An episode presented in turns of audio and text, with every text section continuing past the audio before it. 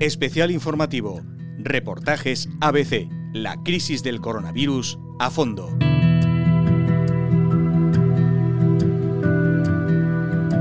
A pesar de que los casos positivos aumentan poco a poco en España, desde los organismos sanitarios oficiales se insiste en que la crisis del coronavirus no debe producir una alarma generalizada, pero sí cierta prudencia, sobre todo para evitar casos de fácil contagio en personas más vulnerables, como ancianos o pacientes con defensas bajas y enfermedades respiratorias. Tenemos al teléfono al doctor José María Eiros, él es catedrático de microbiología en la Universidad de Valladolid. Doctor, ¿Por qué no hay que alarmarse ni entrar en pánico? Pues yo creo que no hay que alarmarse porque los coronavirus eh, son unos virus que son conocidos para nosotros.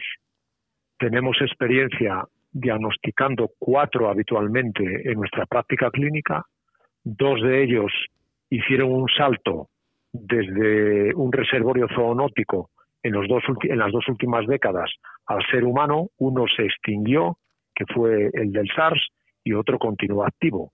Pero lo más importante es que en el momento que dispongamos de test diagnósticos para poder documentar su circulación, pues evidenciaremos que circulan en la población humana con absoluta normalidad. Después vamos a contar en este podcast las recomendaciones generales que da la OMS, pero cómo deben comportarse los pacientes de riesgo o quienes acompañan a esos pacientes de riesgo. Bueno, yo creo que es muy importante delimitar que hay algunos aspectos que a día de hoy cuando estamos grabando todavía ignoramos. Primero, debiéramos de ser capaces de entender cuán de difundido está el mundo, está en el mundo el virus. Y para eso nos ayudaría mucho tener estudios de la realidad china, que es donde al parecer emerge, y saber qué proporción de personas han estado expuestas al mismo, cuántos seropositivos de las personas que viven en la zona de la provincia de Hubei están ya con anticuerpos frente al virus. La segunda idea, tendríamos que delimitar algo que en medicina nos es muy útil, y es de la proporción de infectados, cuántos tienen síntomas, de ellos cuántos van al médico, de ellos cuántos evolucionan hacia la gravedad y qué proporción muere.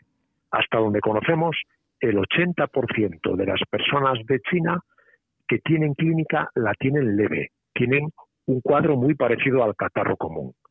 Y en tercer lugar, yo creo que el mundo ha hecho un gran esfuerzo de compartir información acerca de la secuencia genética del virus, acerca de los mecanismos de transmisión, acerca de los cuidados que se prestan en primer lugar.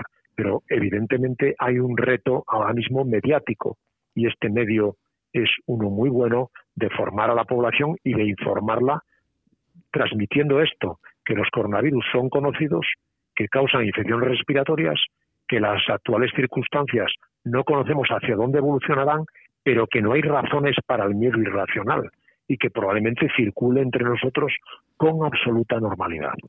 Precisamente por eso queríamos hablar también del tema de las mascarillas, que parece que hay una fiebre de acudir a, centros a, comprarlas, a hacerse con ellas, a, tener demasiadas en casa. Las mascarillas no las necesita todo el mundo de momento. Eh, nosotros estamos convencidos que no.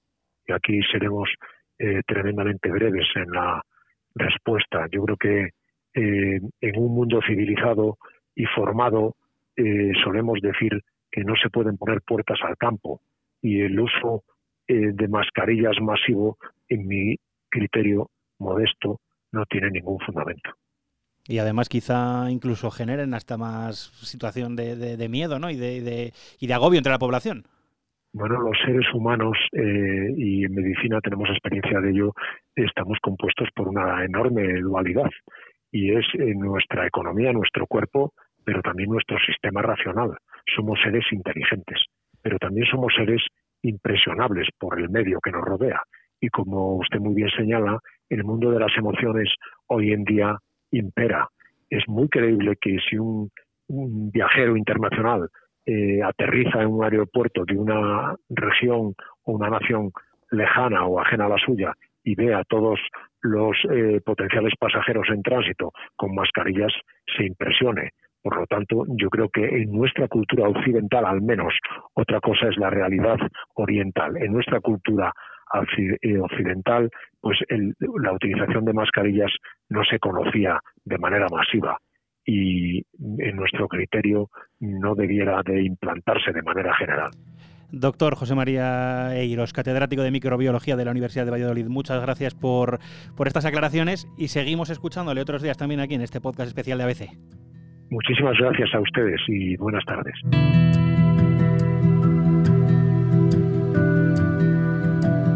Desde la Organización Mundial de la Salud aportan además una serie de medidas para evitar o reducir las posibilidades de contagio. En primer lugar, conviene lavarse las manos de forma frecuente con agua y jabón o con un desinfectante a base de alcohol. También evitar tocarse los ojos, la nariz y la boca. Si se tose es preferible cubrirse con el codo flexionado o con un pañuelo desechable que inmediatamente después del uso habrá que tirar. Se sugiere mantener una distancia mínima de un metro con las personas que tienen fiebre, tosen o estornudan para no inhalar las gotículas que proyectan.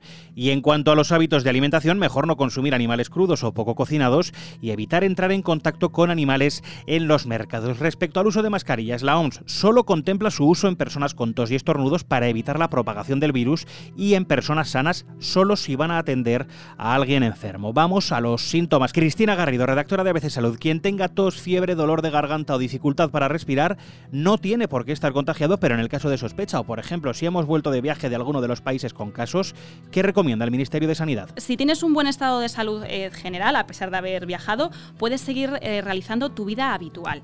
Eh, lo que sí recomienda el Ministerio es que vigiles la sintomatología durante los 14 días siguientes a la vuelta, que es el periodo de incubación estimado de, este virus. Si durante esos 14 días tenemos síntomas, lo ideal es quedarse en el domicilio siempre que nos lo permita nuestro, nuestro estado, es decir, que no estamos muy graves, podemos quedarnos en casa o en el alojamiento donde estemos y contactar telefónicamente con un servicio médico a través del 112. Una vez que contactemos con el 112, ellos nos irán indicando cuáles son los pasos que tenemos que seguir. Muy importante, si tenemos los eh, síntomas y vamos a estar en contacto con otras personas, colocarnos la mascarilla para evitar pues, que las gotitas de saliva que pueden estar infectadas del virus eh, se dispersen al resto de, eh, personas que comparten con nosotros eh, vida. Y respecto al resto de recomendaciones, lo que ya comentabas, muy importante el lavado de manos y muy importante que al, toser o al estornudar nos tapemos la boca pues, con un pañuelo desechable o con el codo flexionado. Y ya saben los oyentes de este podcast que conviene informarse por los canales oficiales y que minuto a minuto la información se actualiza en abc.es durante las 24 horas del día. Especial informativo. Reportajes ABC. La crisis del coronavirus a fondo.